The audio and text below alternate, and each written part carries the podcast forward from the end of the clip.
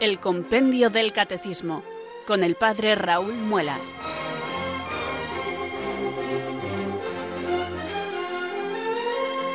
Muy buenas tardes queridos oyentes de Radio María, son las 4, las 3 en Canarias. Aquí comienza una nueva edición del programa El Compendio del Catecismo de la Iglesia Católica. Reciban desde Talavera de la Reina un saludo muy cordial del Padre Raúl Muelas, que un día más les habla desde estos micrófonos de Radio María, la radio de la Virgen, la fuerza de la esperanza. Sed todos bienvenidos.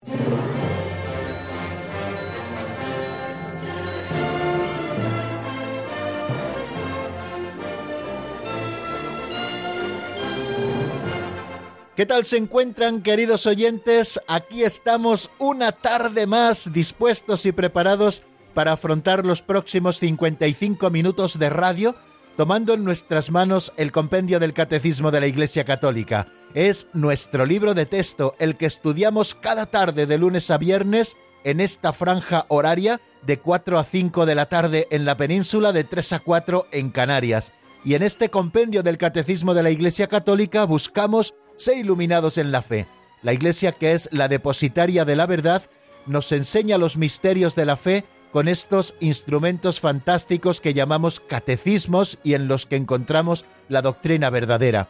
Tenemos uno que nos sirve de referente y que se explica en Radio María todas las mañanas, o mejor dicho, las mañanas del martes, miércoles y jueves de 8 a 9 de la mañana, el Catecismo Mayor de la Iglesia, así lo llamamos familiarmente en nuestro programa, pero su nombre es Catecismo de la Iglesia Católica, el que nos regaló el Papa San Juan Pablo II en el año 1992 y que tantas veces les he dicho que es un fruto granado del Concilio Vaticano II.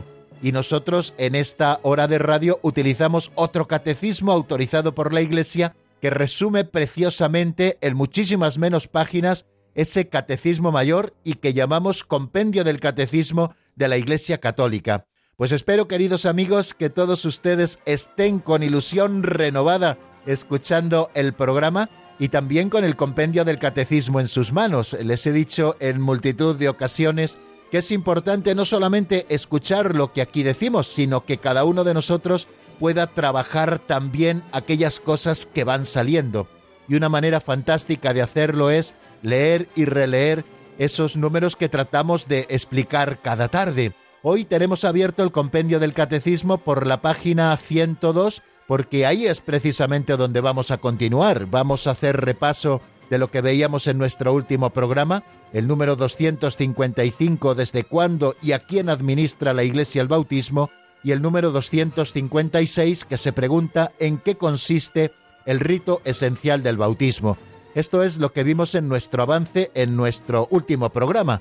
Y si Dios quiere, pues hoy también nos dedicaremos a estudiar el número 257 y si nos da tiempo también estudiaremos el 258, que se preguntan respectivamente quién puede recibir el bautismo y por qué la Iglesia bautiza a los niños.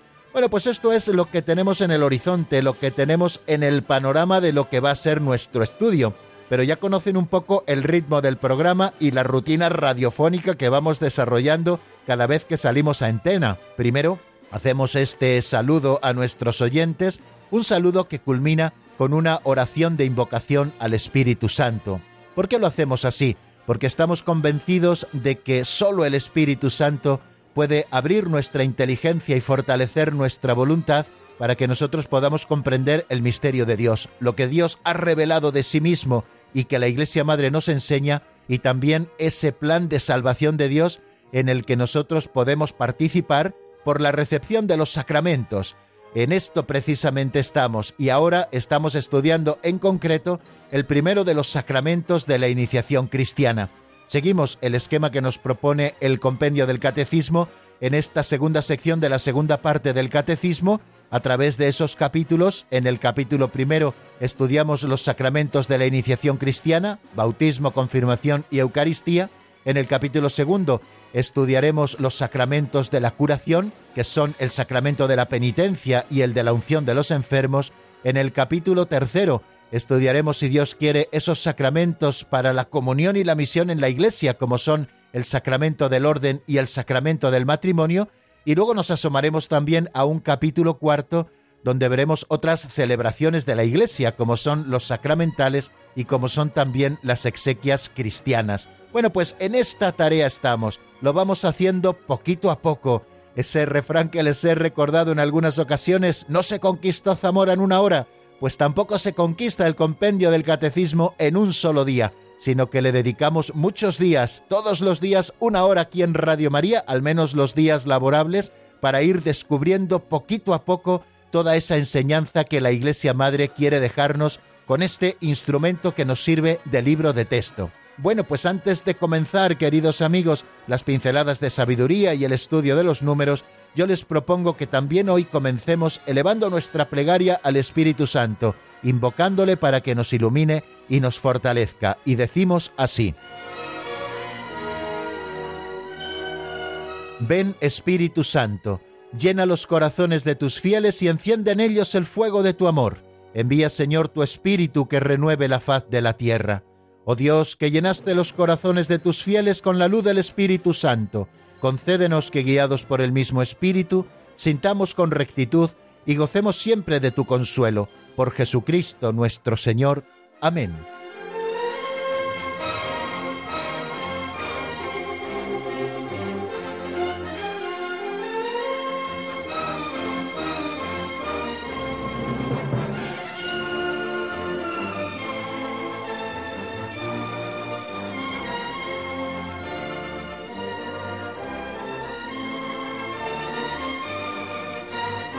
Bueno amigos, y después de este saludo que nos sitúa en el contexto en el que nosotros vamos a seguir estudiando el compendio del catecismo, y después de haber invocado con fe y confianza al Espíritu Santo, yo les ofrezco un día más una pincelada de sabiduría, esas que nos regala don Justo López Melús y que están recogidas en un libro así titulado Pinceladas de Sabiduría. La de hoy se titula El día más feliz. Vamos a escucharla en la voz de Alberto.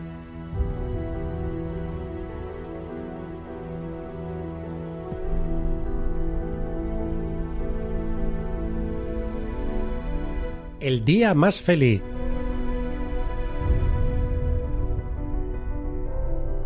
El beato Pedro Ruiz de los Paños cuenta la conversación que tuvo siendo seminarista de Toledo con sus amigos Ignacio y Miguel. Discutían cuál sería el día más feliz de su vida. Uno de ellos opinó que era el día de la primera comunión. Pedro dijo que era el día de su primera misa. El tercero dijo en esos días Jesucristo se nos da a nosotros. Para mí hay otro día que vale más, cuando nosotros nos damos a Él, el día del martirio. Más tarde, este fue el día más grande para don Pedro también. Bajando el listón, unos sevillanos discutían qué suceso les haría más felices. Unos preferían viajar, otros ser ricos, otros una aventurilla, otro fanático del Betis, el equipo de fútbol rival del Sevilla, no dudó. Yo seré feliz si el Sevilla baja a tercera división. No dijo si el Betis gana la Copa o la Liga, sino el ver al Sevilla en tercera. Otro del Betis, estando para morir, se apuntó al Sevilla para que la esquela dijera que había muerto un socio del Sevilla.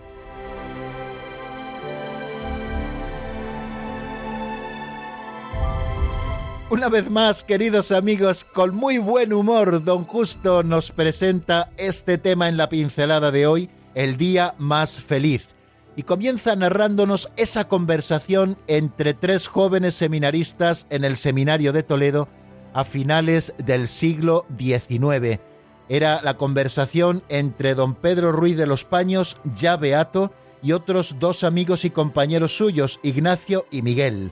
Como bien hemos escuchado, estos estaban discutiendo cuál sería el día más feliz de su vida. Como seminaristas piadosos que eran, estaban planteando el día más feliz de su vida desde un punto de vista muy positivo. Uno de ellos opinaba que el día más feliz de su vida había sido el día de su primera comunión. Supongo que lo relataba así porque era el día en que había podido recibir a Cristo en su interior por primera vez a Jesucristo Eucaristía en la comunión don Pedro Ruiz de los Paños opinaba que el día más feliz de su vida sería el día que fuera ordenado sacerdote y pudiera celebrar su primera misa, Qué día tan grande para alguien que había recibido la vocación sacerdotal y que por lo tanto esperaba ese día con toda ilusión poder traer en sus manos a Cristo Jesús tras la consagración. Bueno, pues el tercero dijo que en esos días Jesucristo se nos da a nosotros, pero que para él había otro día que valía más, cuando nosotros nos damos a él, y esto se manifiesta plenamente el día del martirio. Estaba siendo profeta aquel muchacho que decía tales cosas porque unos años más tarde, en el año 1936, don Pedro Ruiz de los Paños recibió la gracia del martirio. ¿Quién fue don Pedro Ruiz de los Paños? Yo creo que podemos aprovechar esta pincelada de hoy en que se nos habla de él para conocer esta figura fantástica de comienzos del siglo XX que murió, dio su vida por Cristo de una manera ejemplar en el año 1936, siendo martirizado por los enemigos de la fe en la Guerra Civil Española. Don Pedro Ruiz de los Paños y Ángel, que así se llamaba don Pedro, le llamaban así familiarmente en todos sus ambientes, nació en Mora de Toledo el 18 de septiembre del año 1881. Se ordenó sacerdote el día 9 de abril del año 1905. Fíjense ese día tan esperado por don Pedro, como nos cuenta en aquella conversación que tuvo con sus amigos, pues fue el 9 de abril del año 1905 y perteneció desde un año antes de su ordenación sacerdotal en que ingresó a la Hermandad de Sacerdotes Operarios Diocesanos, a la misma hermandad a la que pertenecía don Justo López Melús, el autor de estas pinceladas con las que abrimos todos los días esta segunda sección del programa. Don Pedro Ruiz de los Paños fue director general de esta Hermandad de Sacerdotes Operarios Diocesanos eh, desde el año 1933 y, como les decía, fue martirizado por el único hecho de ser sacerdote durante la Guerra Civil Española el día 23 de julio del año 1936 en el Paseo del Tránsito de la ciudad de Toledo. Seguramente los toledanos que nos estén escuchando sepan exactamente dónde se encuentra este lugar donde fueron martirizados tantísimos sacerdotes. Recuerden que en la diócesis de Toledo, así nos lo decía en el Pozo de Sicar, en esas confidencias que tuvimos con don Jorge López Teulón, que es el postulador de los mártires de la persecución religiosa en España de los años 30, nos decía que en la diócesis de Toledo murieron 299 sacerdotes. Don Pedro Ruiz de los Paños, al que hemos conocido esta tarde y que se nos ha nombrado en esta pincelada, vivió totalmente para su sacerdocio. El ideal sacerdotal estaba tan arraigado en su vida que absorbía su existencia y la irradiaba por todos los medios. Qué gracia tan grande, queridos amigos, y que ustedes pueden pedir también para sus sacerdotes, para mí que les hablo, y también para los sacerdotes que tienen a su alrededor. Las discípulas de Jesús, que fueron fundadas por don Pedro, aunque comenzaron su andadura después de su muerte, son un instituto religioso que en realidad son expresión última y fruto maduro de su espíritu sacerdotal. Como les decía, aunque fue asesinado antes de realizar la fundación, don Pedro tenía la seguridad total de que se llevaría efecto esta fundación de las discípulas de Jesús, aunque no fuera él quien la realizara, y así fue. Antes de ser martirizado, don Pedro había preparado diferentes documentos sobre el Instituto Discípulas de Jesús y sobre su carisma, entre ellos las propias constituciones del instituto. Al terminar la guerra, los operarios diocesanos celebraron un capítulo general en el año 1936 y acordaron, entre otras cosas, intentar realizar la fundación planeada por don Pedro.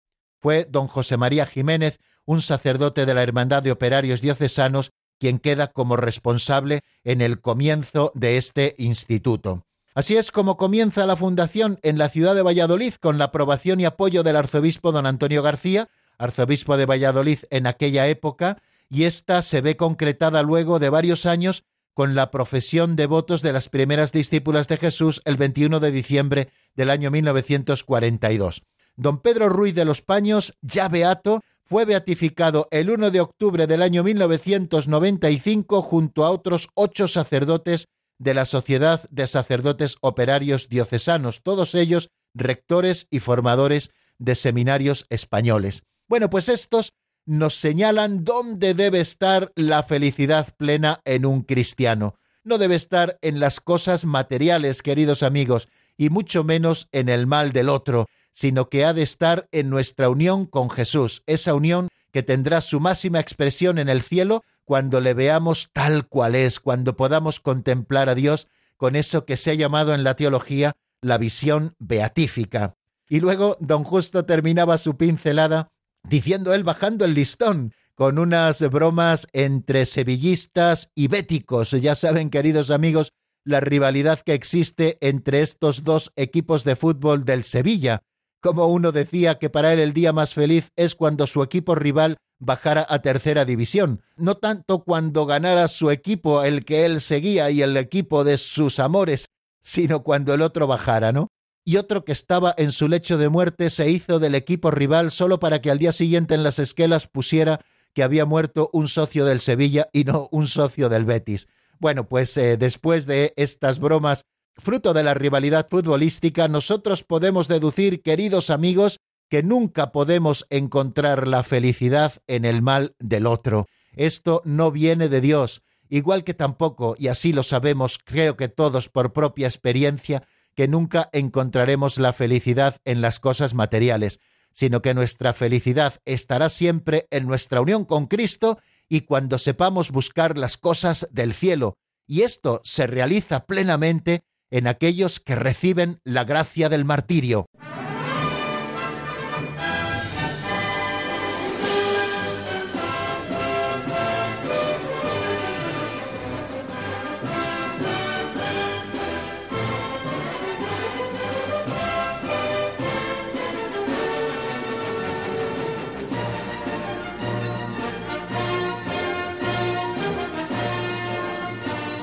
Continuamos, queridos oyentes, en la sintonía de Radio María.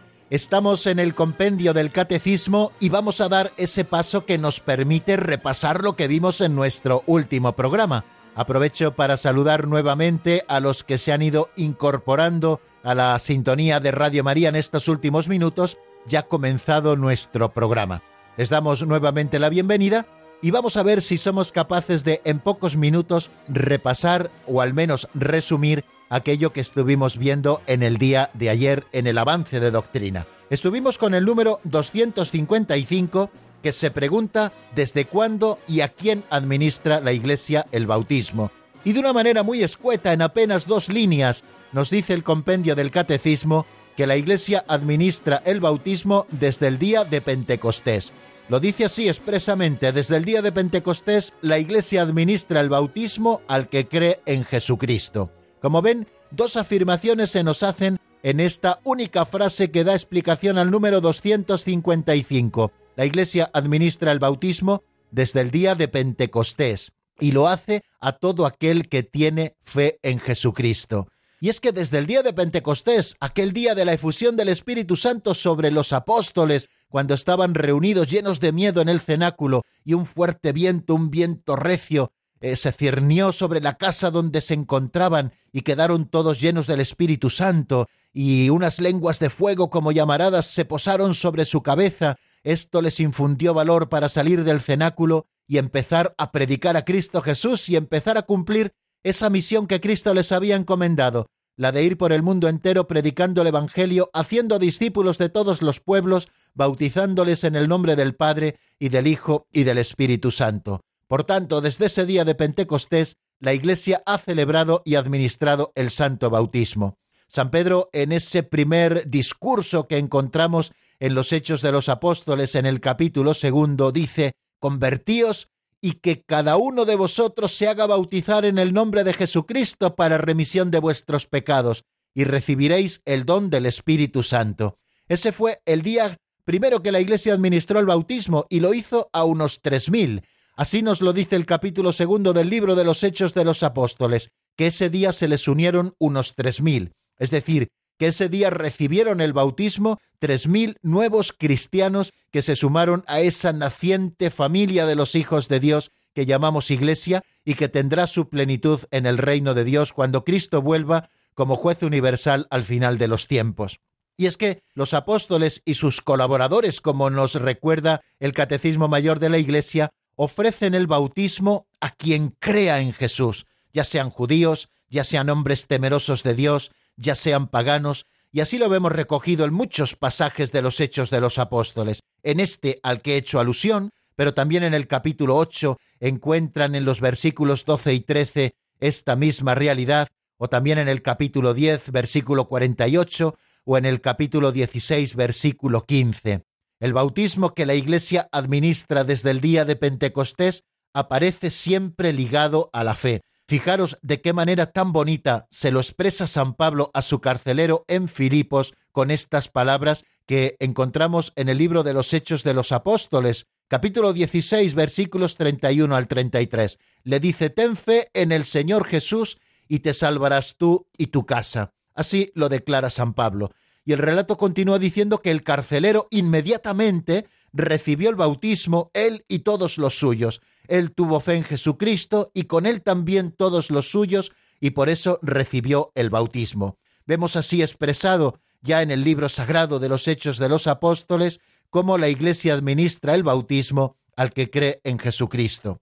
Según el apóstol San Pablo, por el bautismo, el creyente participa en la muerte de Cristo, es sepultado y resucita con él. Así nos lo expresa en la carta a los Romanos capítulo 6 versículos del 3 al 4. ¿O es que ignoráis que cuantos fuimos bautizados en Cristo Jesús, fuimos bautizados en su muerte? Fuimos pues con él sepultados por el bautismo en la muerte, a fin de que, al igual que Cristo fue resucitado de entre los muertos por medio de la gloria del Padre, así también nosotros vivamos una vida nueva.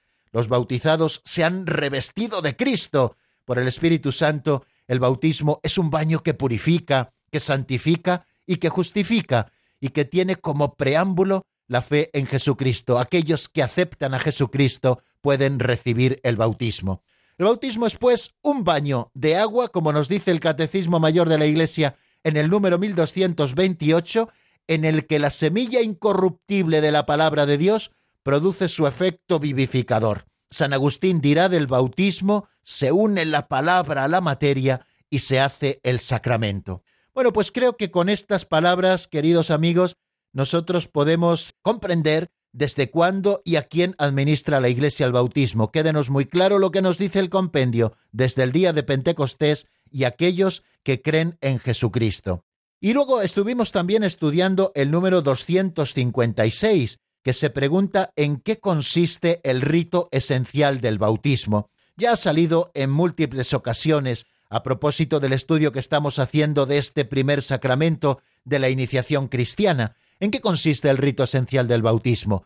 Nos dice el compendio del Catecismo, como respuesta a ese 256, que el rito esencial del bautismo consiste en sumergir en el agua al candidato o derramar agua sobre su cabeza mientras se invoca el nombre del Padre y del Hijo y del Espíritu Santo. Este es el rito esencial del bautismo, el que no puede faltar nunca. Ya saben que cuando se administra el bautismo en caso de necesidad por peligro de muerte, este es el rito esencial que hay que celebrar. Los demás ritos, si luego la persona se salva de la muerte, ya los recibirá en la iglesia.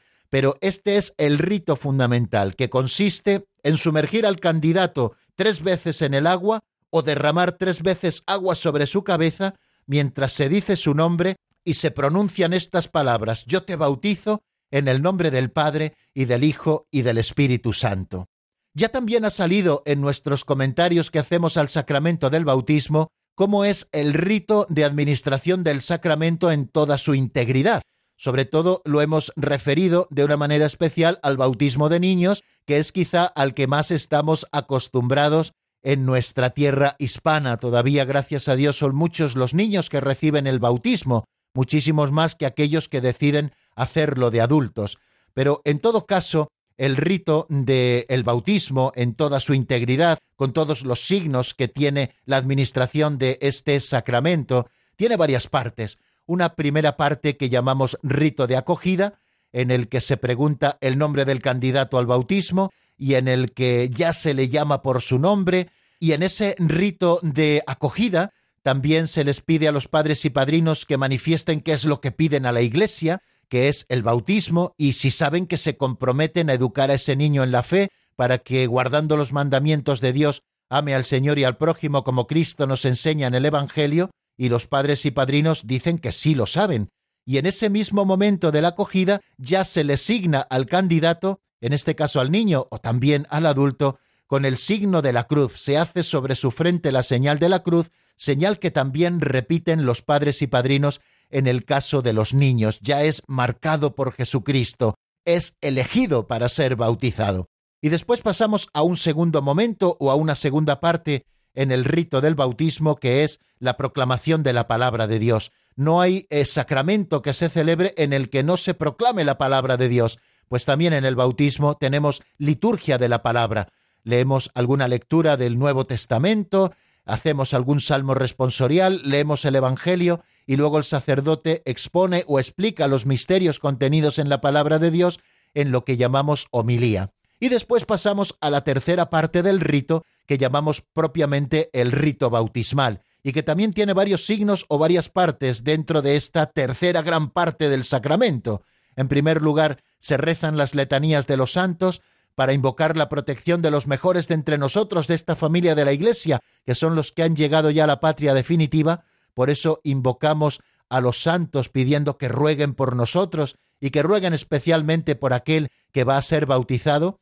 Después se hace esa oración de exorcismo pidiéndole a Dios que proteja de todo mal aquel que va a ser bautizado, y después se le unge en el pecho con el óleo de los catecúmenos, ese aceite bendecido que simboliza tanto la salud que nos viene con el sacramento del bautismo, como también la preparación para la lucha, puesto que el bautismo también nos prepara para luchar en nuestra vida contra el pecado, y también el embellecimiento que supone para el alma el ser revestido de Cristo, ese nuevo nacimiento que luego se manifiesta también en la vestidura blanca.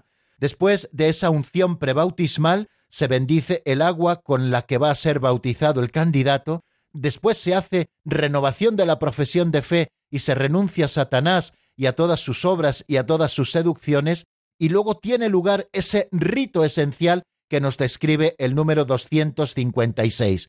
Después del rito esencial, es decir, del bautismo propiamente dicho, que consiste en sumergir en el agua al candidato. Esto es lo que llamamos bautismo por inmersión, que consiste en sumergir completamente tres veces en el agua al candidato y tres veces sale del agua mientras se invoca a la Trinidad, o bien también el bautismo por efusión, que consiste en derramar agua sobre la cabeza de aquel que va a ser bautizado mientras se invoca al Padre, al Hijo y al Espíritu Santo.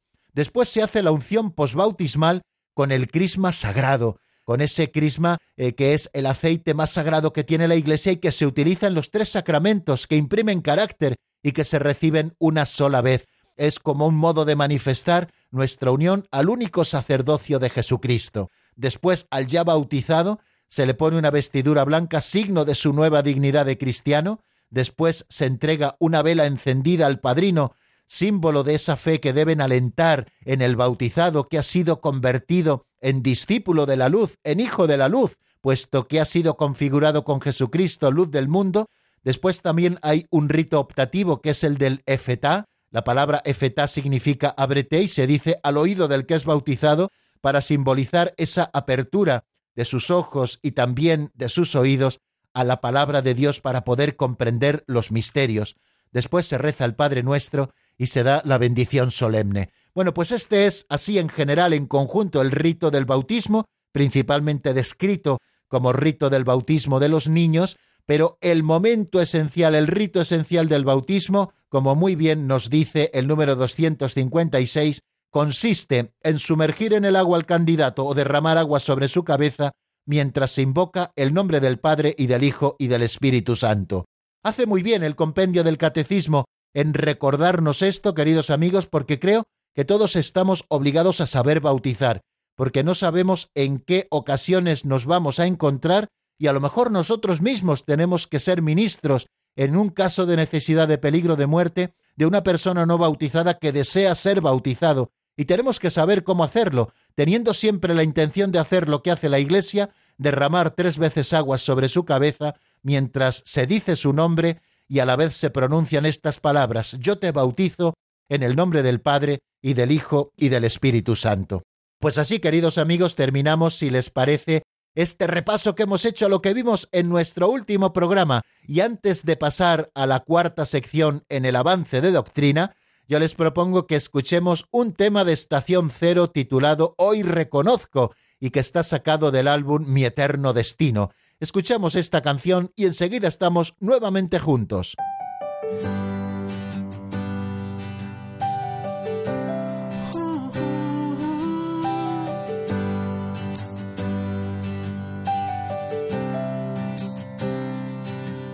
Hoy mi voz se hace frágil y débil al llamarte. Hoy mi voz se hace canción para ti, Jesús.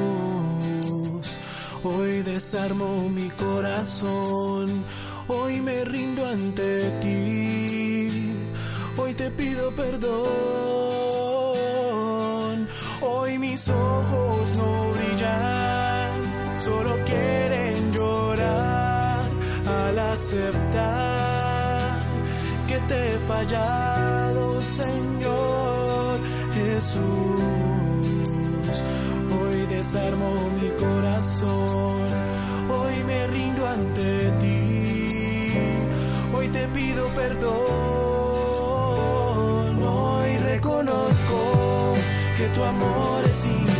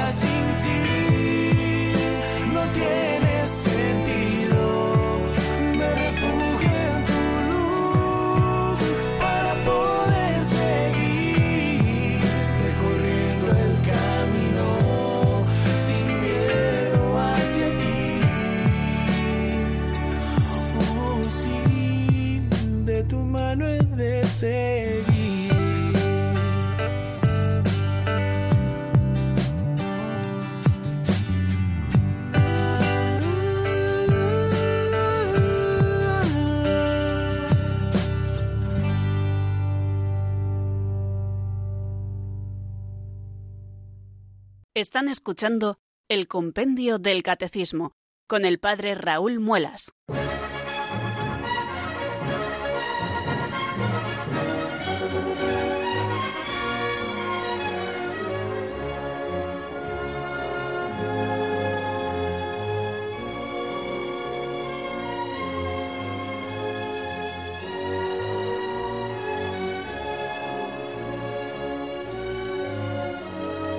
Continuamos avanzando en el compendio del Catecismo de la Iglesia Católica y seguimos aquí, como siempre, en la sintonía de Radio María.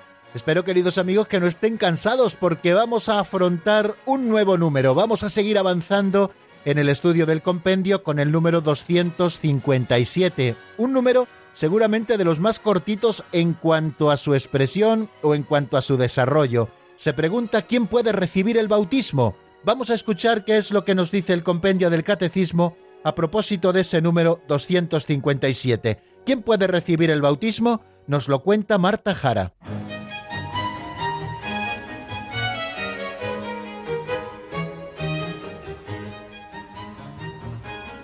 Número 257.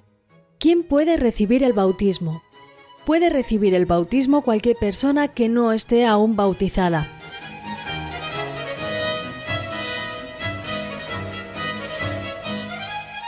Este sí que es facilito de memorizar, ¿eh? Puede recibir el bautismo cualquier persona que aún no esté bautizada. Esto es lo que nos dice el número 257 y nos lo dice teniendo como referente, creo yo, al canon 864 del Código de Derecho Canónico, que textualmente nos dice, es capaz de recibir el bautismo todo ser humano aún no bautizado y solo él.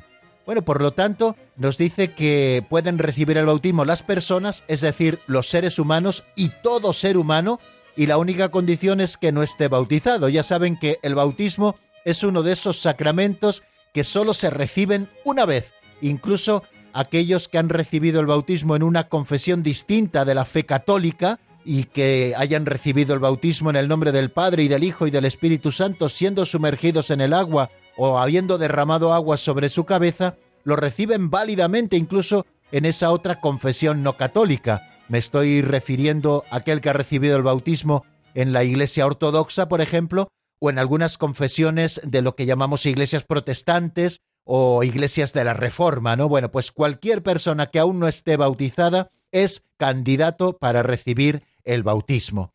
Bueno, como ven, no tiene mucho que explicar, queridos oyentes, este número 257, pero si me lo permiten, puesto que luego vamos a hablar del bautismo de los niños, pues podemos hablar a propósito de este número 257, quien puede recibir el bautismo, algo sobre el bautismo de los adultos, porque luego especificaremos un poquito más lo del bautismo de los niños.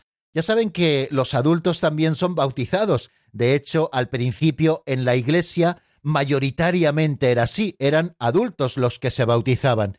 Luego ya cuando se estableció la libertad religiosa, se estableció la Iglesia en los distintos países católicos y la población fue siendo cristiana, pues ya empezaron a recibir casi mayoritariamente los niños, puesto que no podemos privar de este bien de la salvación, puesto que los niños nacen con el pecado original, no podemos privarles de esa sanación del pecado original desde el mismo instante en que comienzan ya a desarrollar su vida fuera del vientre de su madre.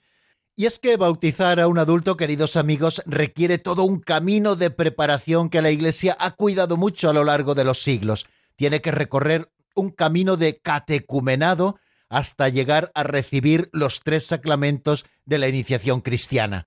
¿En qué consiste todo este camino que recorren los adultos que desean ser bautizados porque no han sido bautizados de niño? Bueno, pues en primer lugar tenemos una primera etapa que podemos llamar de evangelización o de precatecumenado, es decir, es una etapa previa a ser inscritos en ese libro de los catecúmenos, a partir del cual la Iglesia ya los considera como propios y empieza a darles ya de una manera sistemática toda la doctrina, no mediante la catequesis. Bueno, pues hay como una primera etapa de acercamiento, aquel que es simpatizante de la Iglesia, que empieza a sentirse llamado al bautismo, empieza a recibir ya ese primer anuncio, ¿no? Lo que llamamos evangelización, que Jesucristo ha muerto y ha resucitado, y empieza ya también a escuchar los principales misterios de la historia de la salvación y cómo todos acaban teniendo su cumplimiento en Jesucristo, ¿no? Es esa primera etapa que llamamos precatecumenado y que dura un tiempo indeterminado según el camino de cada cual. Bueno, esta etapa del precatecumenado, que podríamos decir que es la etapa introductoria a la recepción del bautismo de adultos, bueno, pues esta etapa termina con la inscripción del candidato, como les digo, en el libro de los catecúmenos. Y ya comienza una segunda etapa, que es la que llamamos propiamente la etapa del catecumenado, que es de gran importancia. En primer lugar, de ese rito que llamamos entrada en el catecumenado, porque entonces los candidatos se presentan por primera vez y manifiestan a la Iglesia su deseo, y ésta, cumpliendo su deber apostólico, admite a los que pretenden ser sus miembros, y a estos Dios les otorga su gracia, ya que su deseo se muestra patente en esta celebración que también es digno de su recepción y primera consagración por parte de la Iglesia. Para poder dar este paso de entrada en el catecumenado, se requiere en los candidatos al bautismo ya una vida espiritual inicial y los conocimientos fundamentales de la doctrina cristiana, que son la primera fe concebida en el tiempo del precatecumenado, ¿no? La conversión inicial y también la voluntad de cambiar de vida y de empezar el trato con Dios en Cristo, y por tanto los primeros sentimientos de penitencia y el uso incipiente de invocar a Dios y hacer oración, acompañados de las primeras experiencias en el trato y la espiritualidad de los cristianos. Estoy leyendo en el ritual de la iniciación cristiana de adultos, ¿no? Cuando nos habla precisamente de esta etapa del catecumenado.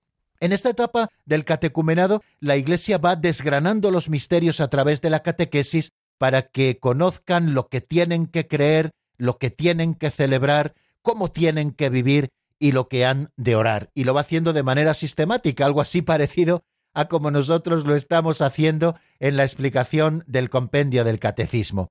En esta etapa del catecumenado tienen mucha importancia, sobre todo ya en la etapa previa, no la etapa previa a recibir los sacramentos, que suele coincidir con la cuaresma, pues tienen eh, mucha importancia y también en todo esto acompaña la comunidad cristiana, tanto los escrutinios, que suelen ser dos, el primero de ellos es tendente a que reconozcan todo lo malo que hay en ellos, de lo cual le va a liberar Cristo, y puedan renunciar a todo eso que es semilla del mal en su corazón, y también hay un segundo escrutinio para ver todo lo bueno que Dios ha sembrado en ellos, para potenciarlo y que se verá potenciado también con la llegada de la plenitud de la fe en los sacramentos de la iniciación cristiana. Y tienen también mucha importancia en el catecumenado las entregas que también se realizan en los domingos de la cuaresma. En primer lugar, la entrega del el credo, del símbolo apostólico, de todas aquellas cosas que se les han estado explicando, ¿no? Para que los catecúmenos lo memoricen y lo tengan como ese signo que les identifica con la comunidad cristiana,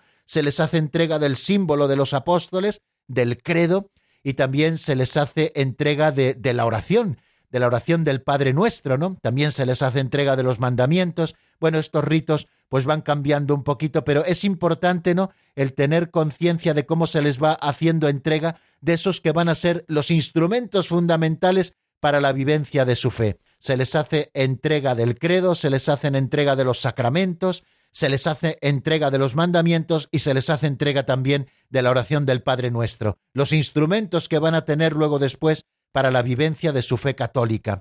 Y luego, por último, en el bautismo de los adultos eh, está, eh, digamos, la tercera parte y la más importante, que es la recepción de los sacramentos. La etapa segunda, la del catecumenado, suele durar dos años, ¿no? En ese proceso de maduración en la fe previa para luego poder acceder al bautismo. Si se dan cuenta, la catequesis que luego se da a los niños después de ser bautizados, a los adultos se les da previamente a la recepción de los sacramentos de la iniciación cristiana. Y la tercera parte es la recepción de los sacramentos, normalmente en la vigilia pascual. No solamente la recepción del bautismo, sino también la recepción de la confirmación y el recibir por primera vez a Jesucristo en la Eucaristía.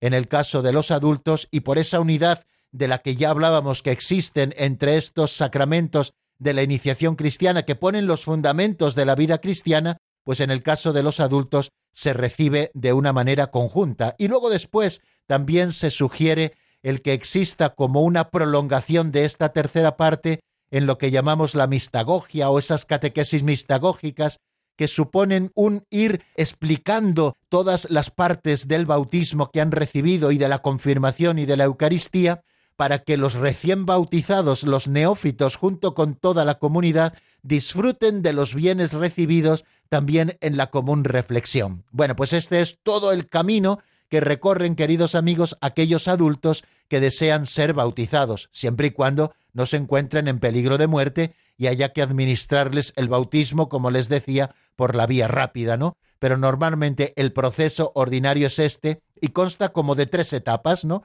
El precatecumenado, después el catecumenado propiamente dicho, que suele durar unos dos años y que en él se explica todo el catecismo, es decir, es una catequesis sistemática especialmente dentro del catecumenado tiene mucha importancia esa última cuaresma antes de recibir los sacramentos, en la cual con toda la comunidad y participando también de las celebraciones comunitarias hacen los escrutinios y también van recibiendo esos símbolos antiguos, ¿no? que serán los instrumentos que luego les ayudarán a vivir su vida cristiana. Y por último, la tercera etapa, que es propiamente la de la recepción de los sacramentos, del bautismo, de la confirmación y también de la Eucaristía por primera vez.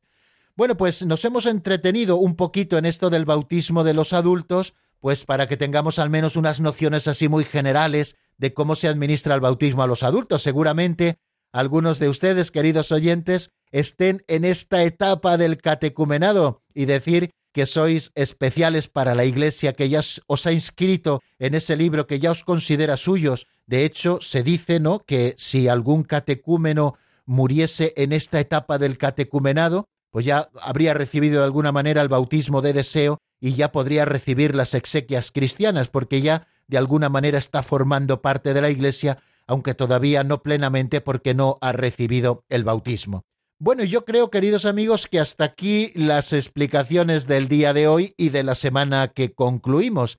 Les voy a recordar nuestro número de teléfono de directo, por si ustedes tienen a bien llamarnos, es el 910059419, el 910059419, y si ustedes quieren consultarnos alguna duda que nosotros sepamos dar respuesta a ella o compartir con nosotros su experiencia o también algún testimonio, bueno, pues ya saben que pueden marcar ese número de teléfono.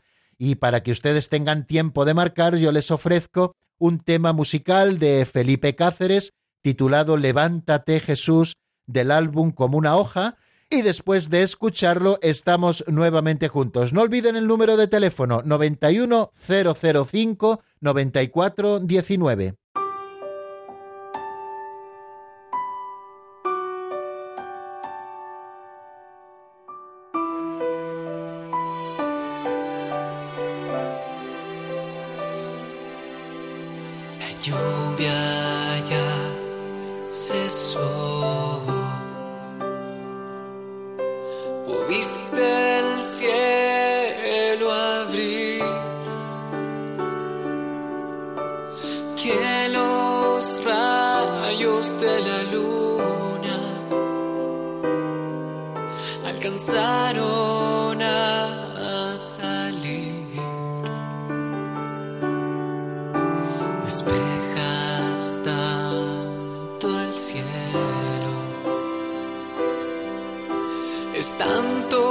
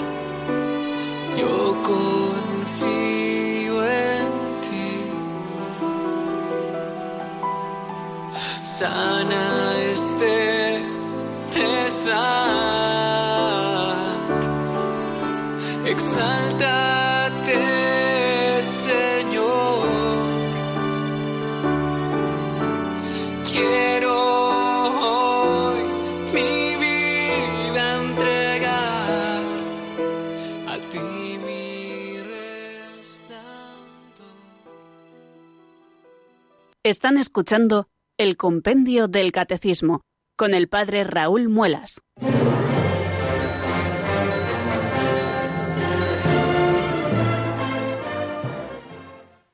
Once minutos exactamente, eso es lo que marca mi reloj. Nos separan de las cinco de la tarde, queridos amigos, y seguimos en el Compendio del Catecismo, como siempre, en la sintonía de Radio María y es el momento de escucharlos a ustedes, queridos oyentes. Por eso tenemos un teléfono de directo que es el 91 005 94 19. Tenemos ya nuestra primera llamada que nos llega desde Valladolid. Allí nos espera nuestra amiga Isabel. Buenas tardes y bienvenida. Buenas tardes. Mira, padre Raúl, quería preguntarle, ¿para el bautismo hace falta que haya padrino y madrina? Bueno, eh, lo que recoge el Código de Derecho Canónico es lo siguiente. A todo aquel que ha de ser bautizado, désele un padrino o una madrina o uno y una. Así lo recoge exactamente el Código de Derecho Canónico. Creo que lo he dicho, me parece textualmente, estoy citando de memoria. O sea que para que una persona sea bautizada, eh, basta con que se le dé un padrino o una madrina. En el caso de que se le den dos, ha de ser padrino y madrina. Eso es lo que nos dice el Código de Derecho Canónico, que es la ley de la Iglesia a la que tenemos que atenernos. Y también ese padrino debe reunir una serie de requisitos. ¿eh? En primer lugar, es elegido por los padres y en caso de que estos no tengan dónde elegir, puede elegirlo el párroco.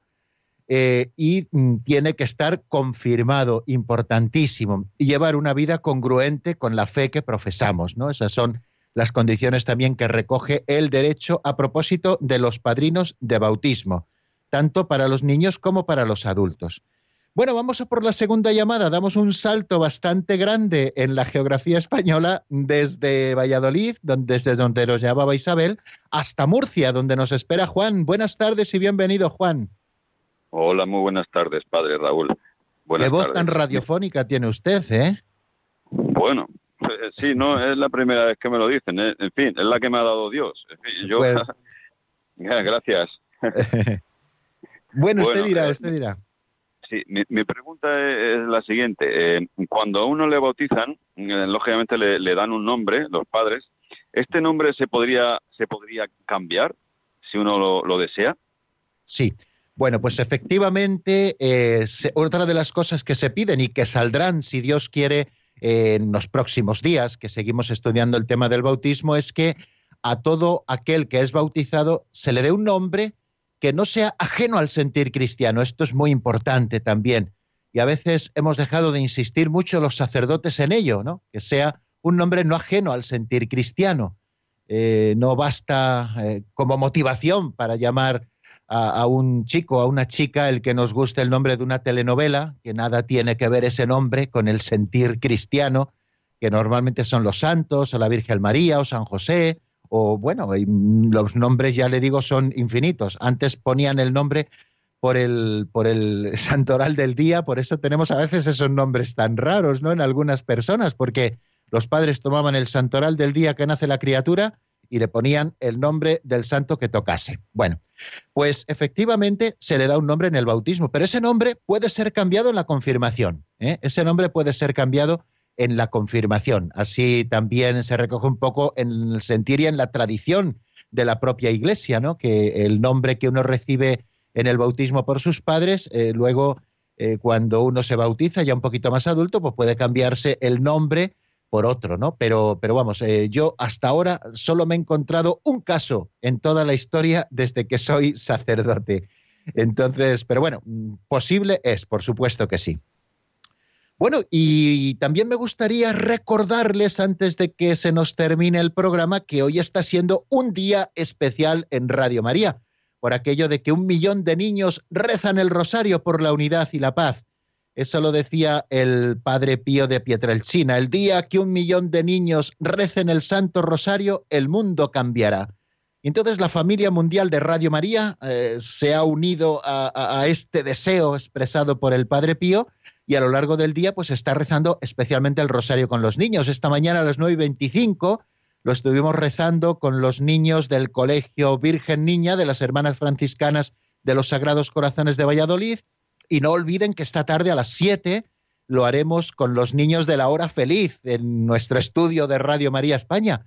Por eso, si ustedes tienen niños alrededor, creo que sería una bonita eh, iniciativa el que les pusieran en torno a la radio y que también ellos, aunque les cueste un poquito rezar el rosario, porque pueda ser una oración un poquito larga para ellos, pero explicándoselo bien los niños lo entienden mejor que nadie, podamos unirnos a ver si logramos ese deseo del Padre Pío para que el mundo cambie. El mundo tiene que cambiar, ¿no? Tiene que cambiar sus criterios y adaptarlos a los criterios evangélicos que brotan del corazón de Cristo. y solamente la oración inocente de los niños y de un millón de niños, podemos, podemos considerarlo así y, podemos conseguirlo, pues puede lograr cambiar este mundo. Así que mm, no se olviden de que a las 7 rezaremos el rosario con los niños de la hora feliz y si tienen niños en casa, pues póngales en torno a la radio para que también ellos recen. Y así terminamos, queridos amigos, nuestro programa de hoy y esta serie de programas de esta semana, puesto que hoy es viernes y tenemos ahora dos días de descanso, los del fin de semana de compendio del catecismo, pero el lunes, si Dios nos da salud, pues aquí estaremos con fuerza, con ilusión, a las cuatro en punto de la tarde en la península, una hora antes en Canarias, abriendo nuestro libro de texto para escudriñar en él la doctrina católica. La bendición de Dios Todopoderoso, Padre, Hijo y Espíritu Santo, descienda sobre vosotros y permanezca para siempre. Amén. Hasta el lunes, si Dios quiere, amigos.